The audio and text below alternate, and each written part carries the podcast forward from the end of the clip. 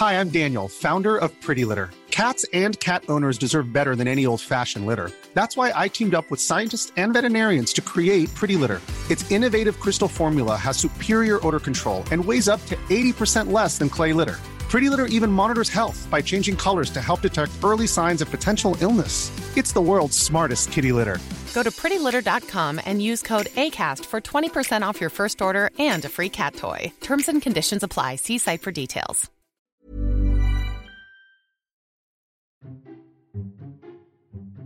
Esto es Memorias de Pez, un podcast en el que hablamos de historia y geopolítica de forma clara, sencilla, objetiva y sobre todo muy divertida.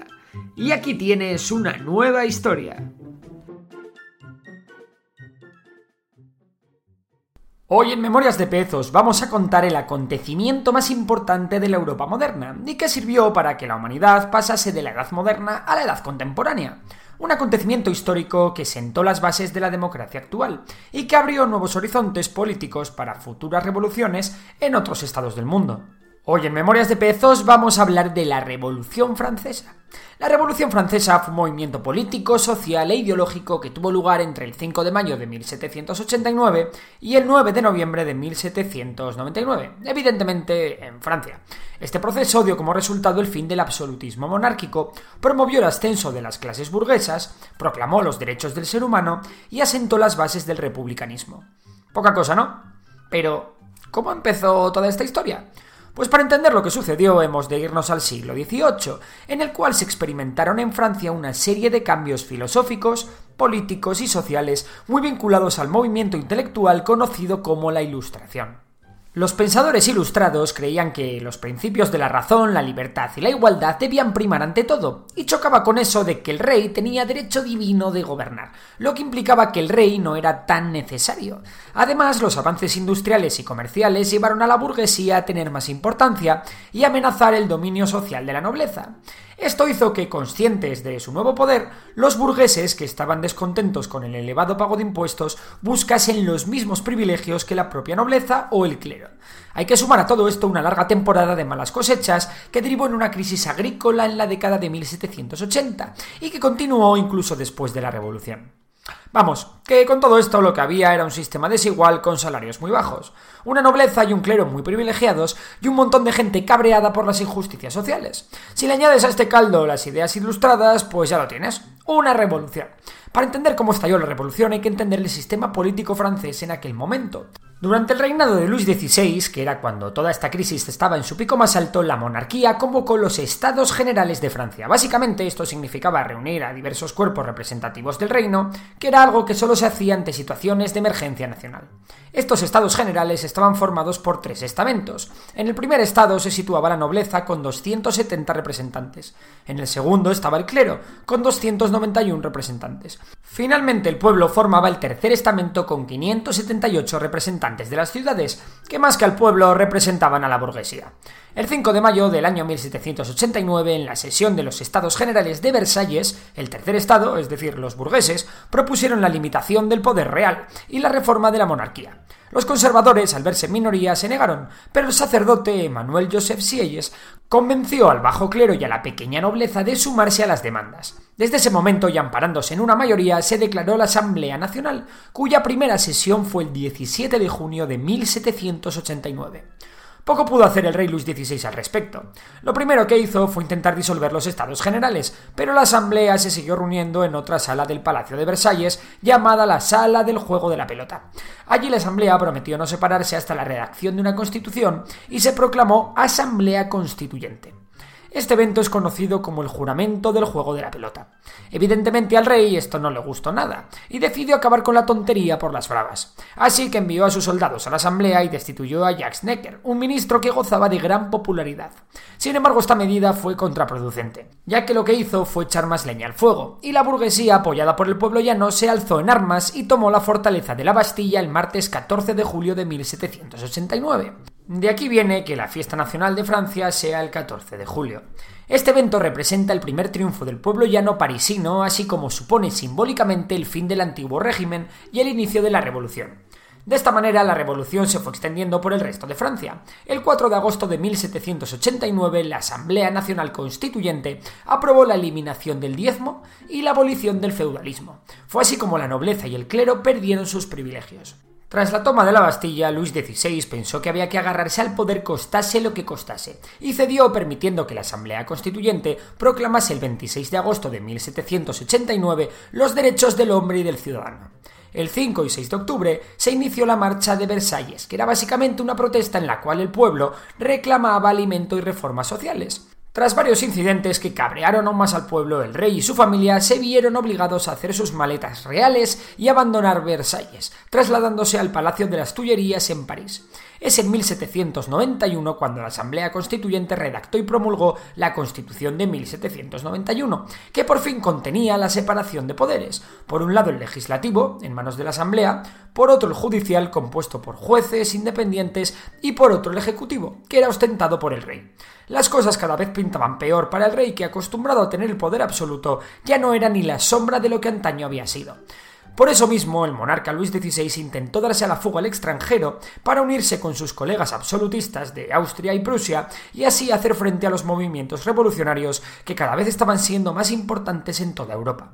Pero la verdad es que le salió muy mal la jugada. La familia real fue descubierta en Varens y de vuelta a París, y este intento de fuga radicalizó al pueblo en contra de la monarquía. Cumplida su misión, la Asamblea Nacional Constituyente se disolvió el 30 de septiembre de 1791 y dio inicio a la nueva Asamblea Legislativa el 1 de octubre de 1791.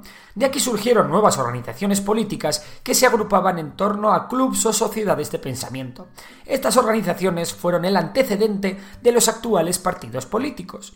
Las tendencias ideológicas de estas sociedades más importantes eran las siguientes. Por una parte estaban los girondinos, que eran partidarios de la monarquía constitucional y de un sufragismo elitista. Nada de eso de que vote todo el mundo, y mucho menos las mujeres. Estos estaban liderados por Jacques-Pierre Brissot. Por otro lado, estaban los jacobinos, una tendencia favorable a la república y al sufragio universal.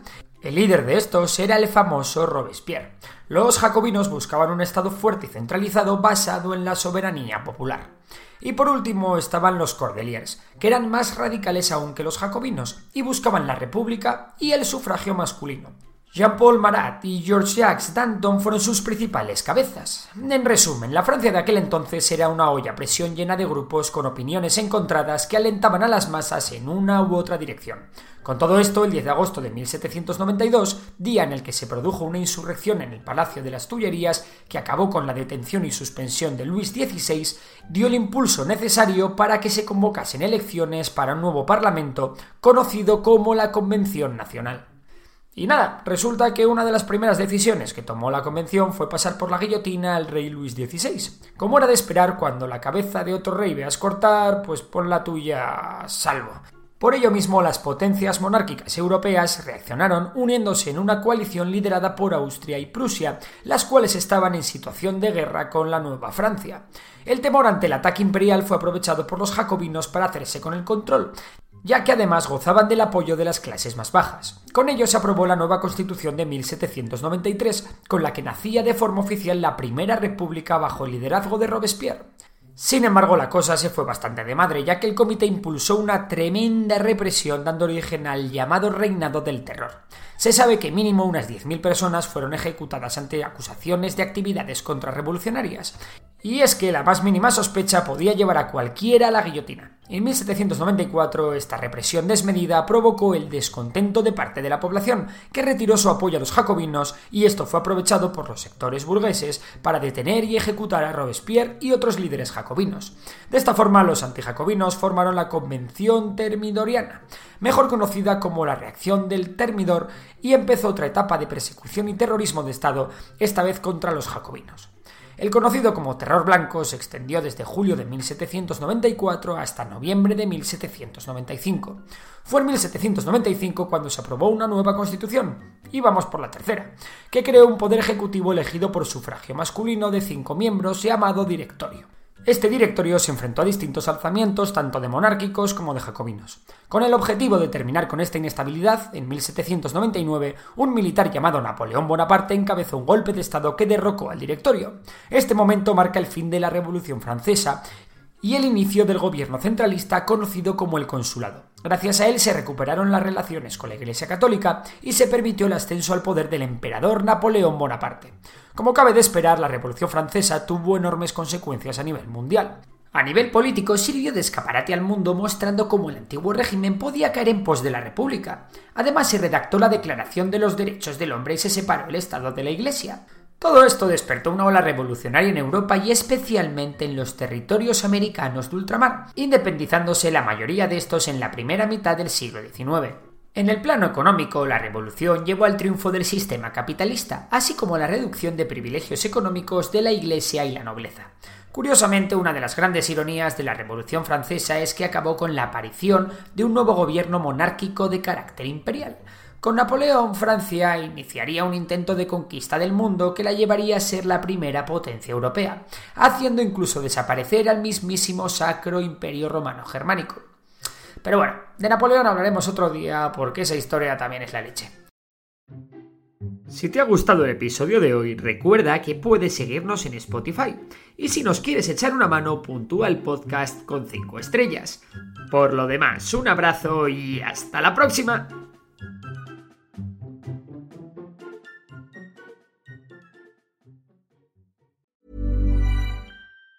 Planning for your next trip? Elevate your travel style with Quince. Quince has all the jet setting essentials you'll want for your next getaway, like European linen, premium luggage options, buttery soft Italian leather bags, and so much more. And it's all priced at 50 to 80% less than similar brands. Plus, Quince only works with factories that use safe and ethical manufacturing practices. Pack your bags with high-quality essentials you'll be wearing for vacations to come with Quince. Go to quince.com slash trip for free shipping and 365-day returns.